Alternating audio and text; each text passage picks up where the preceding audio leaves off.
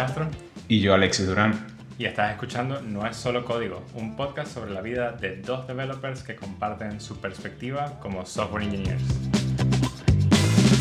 En el episodio de hoy vamos a estar conversando del tema favorito de todos los developers. Hmm. ¿Por qué esa tecnología tuya es peor que la que yo quiero poner, ok? Exacto. ¿Por qué eso es una pi? No, ¿sabes qué? U- una de las cosas cuando, cuando uno va a, a hacer como una especie de refactor grande o, o- o de replantear un plan o un stack que ya estaba, alguna vez se me cruzó un artículo en el que explicaba cómo eh, como programadores es como un tema también como artístico, entonces como que siempre se siente más fácil o mejor o más gratificante pasar un bulldozer por encima de lo que está y comenzar desde cero, porque al final es como que te expresas tú de la manera que tú quieres sin tener de alguna manera los Los pensamientos de los demás.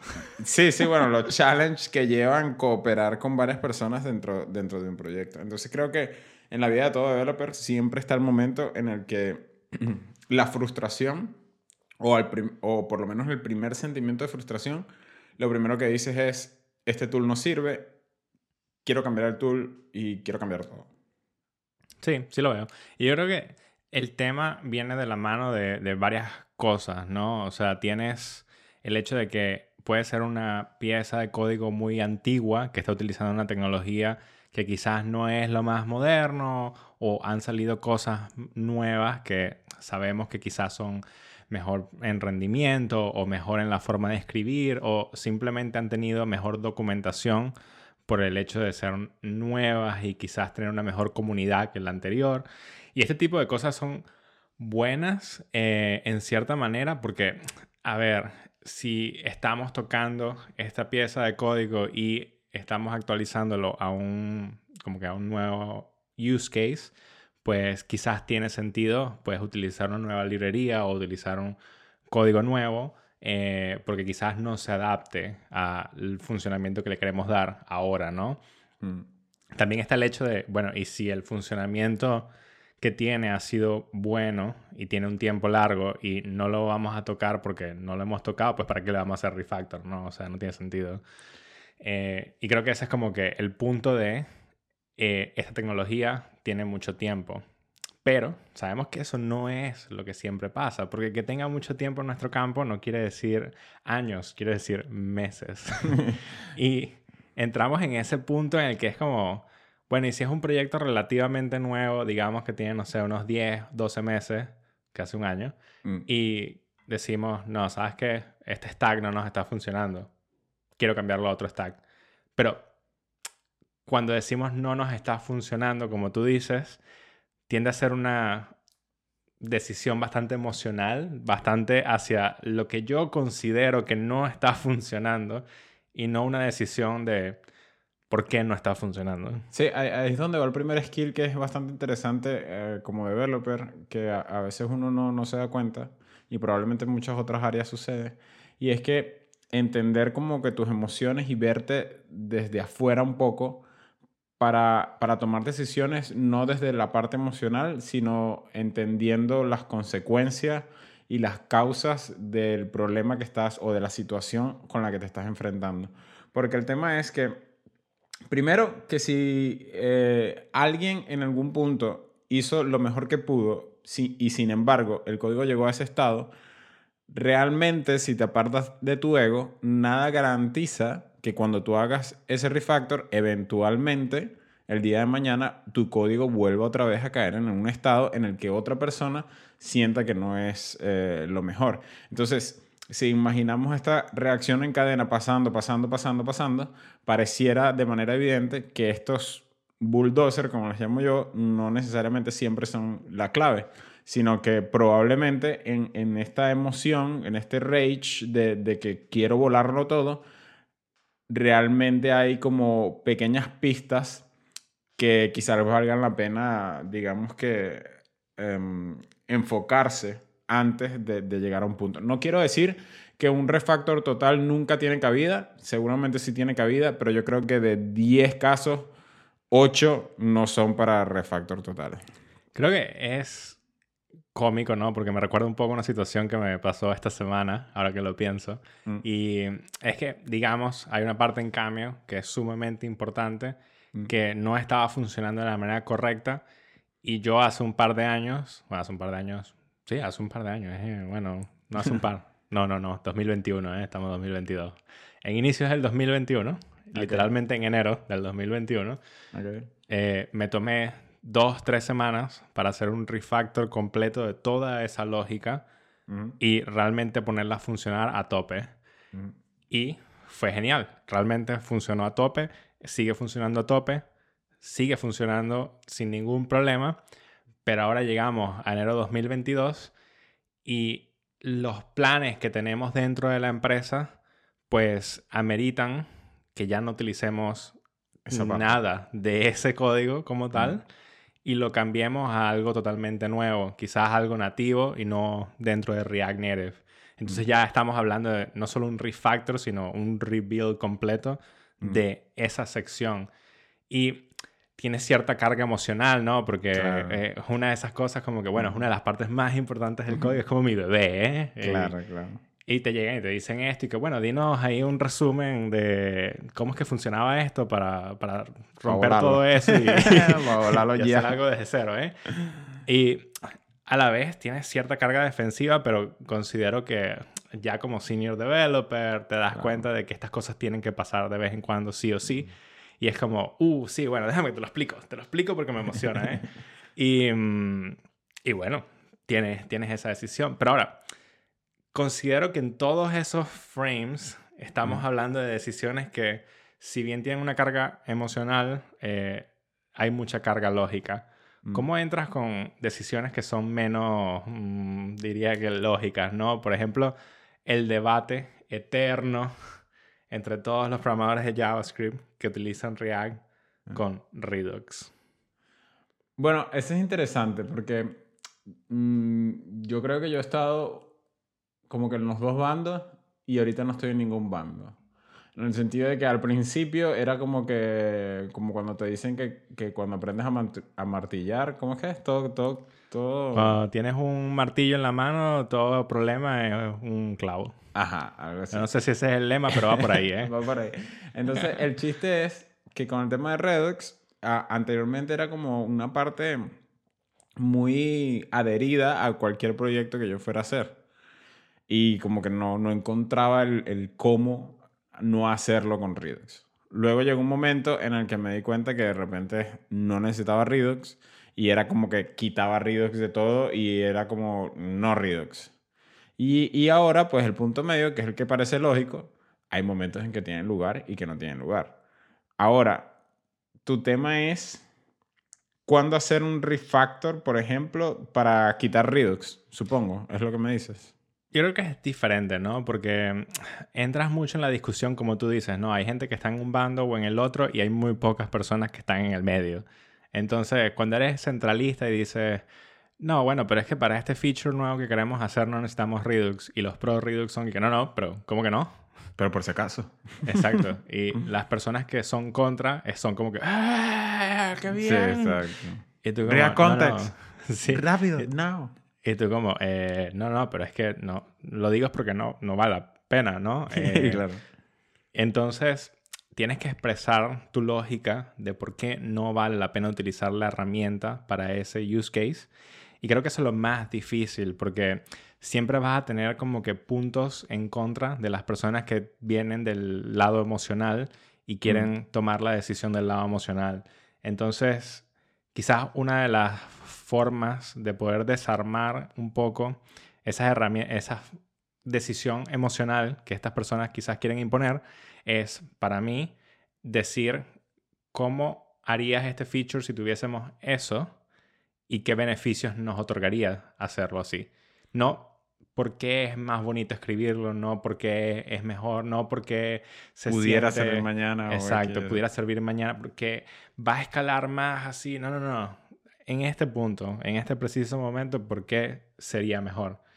Y si Claro. realmente hay un beneficio, pues, ok, está bien, bien. Entiendo ahora tu punto. Pero si me vienes del lado emocional, quizá no. no lo- Sí, y, creo que es precisamente eso también que se pierde mucho, inclusive en, entre senior developers, el, tema de comunicación y de cómo argumentar eh, tus, tus, propuestas. Por ejemplo, yo te voy a poner eh, un caso bastante específico que está ocurriendo ahorita en Sol.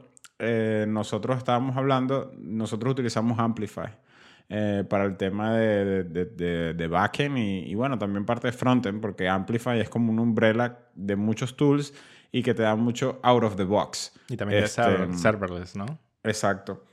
Entonces el tema es que mi fuerte siempre ha sido frontend y aunque sea hacer cosas de backend y configuraciones de backend y, cualquier cosa, digamos, de DevOps, XYZ, la verdad que ese es como que no es mi, mi, mi, área fuerte, ¿no? Estoy aprendiéndolo y sigo, sigo aprendiendo, igual que frontend, pero, pero digamos que esa es la parte donde coge un poquito más.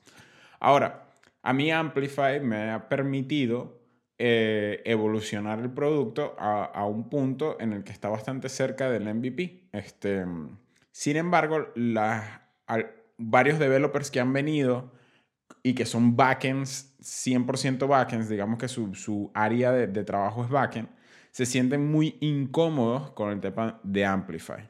Entonces yo a este punto, y me gustaría hacerlo en esta conversación así medio live, eh, estoy comenzando a plantearme si estoy yo em, cometiendo un error, ¿sabes? ¿Por qué? ser pro Amplify. Sí, sí y no. O sea, porque no es que soy pro Amplify, sino que comenzamos el, el stack con Amplify, ¿verdad? Y yo dije, bueno, va, voy a aprender de esto, voy a ver qué tal. Le empecé a meter. Ciertamente es un reto porque es una, es una herramienta bastante nueva, están sacando cosas constantemente, están updateando cosas constantemente y con una iteración rápida pues vienen errores y evidentemente pues a veces te, te, toca pegarte contra una pared. Entonces es difícil un poco navegar la documentación, no porque no haya, sino porque siempre está cambiando, entonces tienes que estar como engage con Discord, con GitHub, XYZ, sí tiene muchos challenge. Entonces, no puedo decir que es perfecto, pero ha hecho el trabajo. Ya esta va a ser la tercera conversación que vamos a tener con respecto a si debemos o no cambiar el stack. Y cuando hablamos de emociones, claro, muchas de las cosas yo las he escrito ya con Amplify y más allá de la parte de arquitectura, que de repente nada más tengo que refactorear una parte y tal, al final es un bulldozer lo que vamos a pasar. Eso que va que, es como que está la casa con un jardín y le vas a pasar el bulldozer nada más a la casa y va a quedar el jardín a los lados. Entonces es como que, bueno, pero igual ya no hay casa, ¿no? O sea, la vamos a construir otra vez. Entonces mi pregunta es, ¿cómo llevar esta conversación para asegurar que al final estás haciendo lo mejor por el negocio, por la startup, y asegurarte pues que, que, que, no estás metiendo como que tus feelings, o sea, cómo, cómo, cómo articulas esta conversación y cómo intentas ver diferentes perspectivas. ¿Qué harías tú? Entiendo. Sí, yo te lo vendería como es, estamos hablando de un startup y cuando hablamos de un startup lo que menos quieres es tecnologías emergentes por lo que tú dices, tienes que estar engaged en la comunidad, la documentación cambia mucho porque hay muchas actualizaciones y no te ayuda a enfocar en el negocio. El, la mayoría del enfoque de los developers entonces está en keep up con el framework, no con el negocio. Entonces, ese es como mi primer punto. Mi segundo punto sería, eh, es difícil contratar gente que esté dispuesta a cambiar de stack porque no estamos hablando de una herramienta que es familiar para las personas que utilizan eh, o que programan en backend. Eh, estamos hablando de una herramienta que fue diseñada como para hacer más full stack, eh, de, ¿sabes? Tiene todo, frontend, backend, pero también tiene Es una herramienta como que te trae los frontends al backend, pero no como los backends al frontend. Es, más disruptiva para el backend que para la gente de frontend. Exacto. Entonces, eso como tema eh, influye mucho porque entonces también eh, inhabilita a tu backend a progresar porque ahora tienen que aprender cuáles son los términos y cuál es la forma de trabajar dentro de este framework cuando la mayoría de los frameworks de backend en realidad son bastante abiertos porque la lógica de negocio pues le pertenece a cada negocio. Y la mayoría de los frameworks de backend están enfocados en ofrecerte todas las herramientas posibles para que tú puedas hacer lo que tú quieras Mm, y logres construir la lógica de tu negocio dentro de ciertos parámetros. ¿Vale? Entonces, ¿qué tan difícil es construir la lógica de negocio dentro de este framework que estamos hablando, Amplify, versus quizás escribirlo como una persona que ya está fami- familiarizada con otros frameworks, ya sea Spring en Java o Rails en Ruby o Express en Node, por ejemplo. mm, mm, mm. Entonces esto influye mucho en la velocidad de esos developers. Y estamos hablando, again, de un startup. Por ende, si tus developers están siendo más lentos por el framework que estás utilizando, no logras enfocarte en la lógica de negocio. Y si no logras enfocarte en la lógica de negocio, no tienes negocio. Claro, claro. Pero eso me parece interesante porque, por ejemplo, es, es el primer argumento que tú das. Yo creo que esta es la mm, segunda vez en mi carrera que me tropiezo con la situación en la que una startup opta por elegir un stack emergente.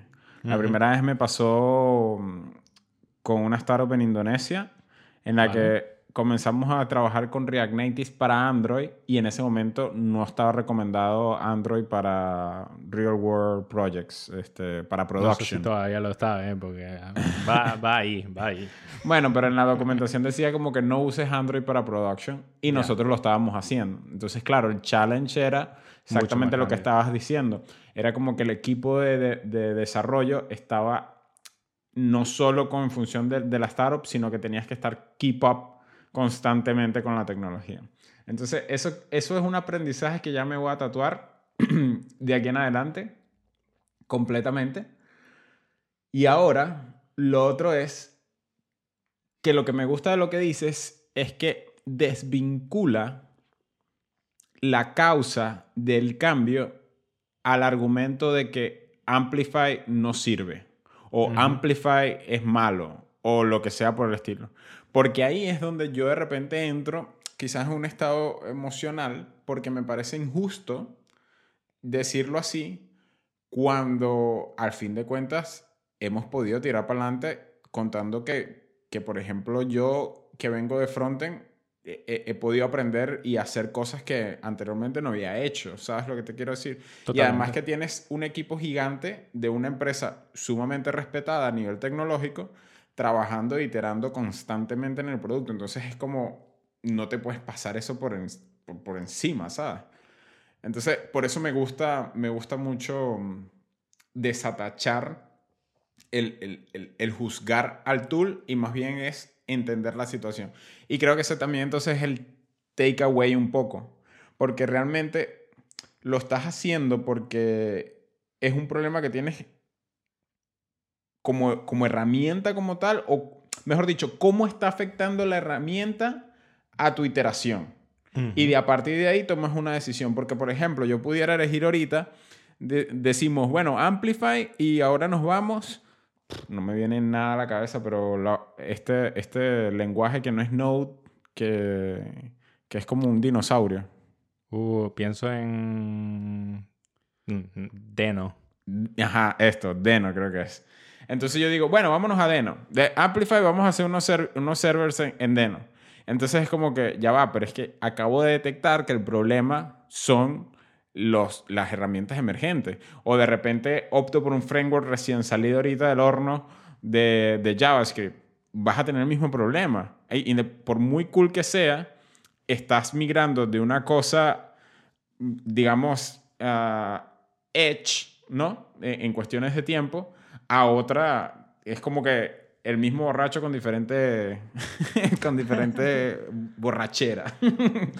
Es que para mí Entonces, sí. es algo interesante, ¿no? Porque siempre, en, bueno, en mi carrera me he encontrado con muchos developers que toman decisiones emocionales siempre. Y es como, no, no, pero somos, o sea, nuestro título dice ser software engineer. Mm, Pero de ingenieros no tenemos mucho porque no tomamos decisiones de ingeniería. y sí, es como, sí, sí. No, no, no, lógica. Oh, hay que poner lógica en el asunto y con eso realmente eh, entender por qué los problemas surgen. Eh, una de las cosas súper importantes para mí es que las herramientas normalmente no tienen el problema, son mm. las personas las que tienen el problema. Y hay que determinar por qué las personas tienen el problema. Exactamente, exactamente. Entonces, bueno, ya saben, eh, piensen un poquito más antes de pasar el bulldozer. Entiendan un poco que quizás el problema está dentro, no, no, como los miembros del equipo, pero identifiquen los problemas que son puntuales al equipo. No, no necesariamente como culpando a una persona u otra, sino la dinámica del equipo, cómo se está afectando y cómo la podemos mejorar. Y a partir de ahí tomar una decisión, no, no, por lo que es trending o por lo que estoy viendo en Twitter o por lo que está más cool o X, Y, Z. En fin, este, como siempre, todos los lunes, arroba no es solo código, el Twitter del podcast, arroba Duranla, Alexis Durán, arroba Castro Len, Luis Castro y nos siguen dejando saber lo que quieren escuchar. Nos vemos.